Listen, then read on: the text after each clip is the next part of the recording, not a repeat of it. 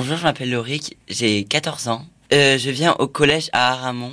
Et Baptiste, j'ai une question pour toi.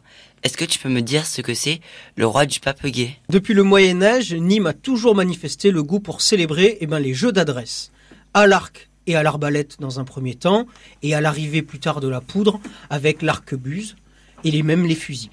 Les tireurs étaient très populaires et devaient toucher une cible qui ressemblait à un perroquet. Et c'est de là que vient le mot papeguet, parce qu'à cette époque-là, le perroquet, on l'appelle le papeguet.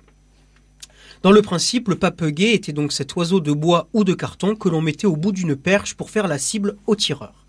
À Nîmes, cette fête était célébrée plusieurs premiers dimanches de chaque mois, notamment à la belle saison et surtout à l'extérieur de la ville. Et en plus des prix et des belles récompenses recevaient les tireurs, on élisait le roi du papeguet, que l'on appelle aussi le roi de la jeunesse. Cette fête a plusieurs fois dégénéré en bande armée de jeunes qui profitaient de ces festivités pour terroriser la population, et notamment la nuit. Et cela sera sous Louis XIV qui, en 1660, interdira cette fête dans toute la France. On la retrouvera sur Nîmes et sous une autre forme moins dangereuse, avec la création de la Société des tireurs du Gard en 1875.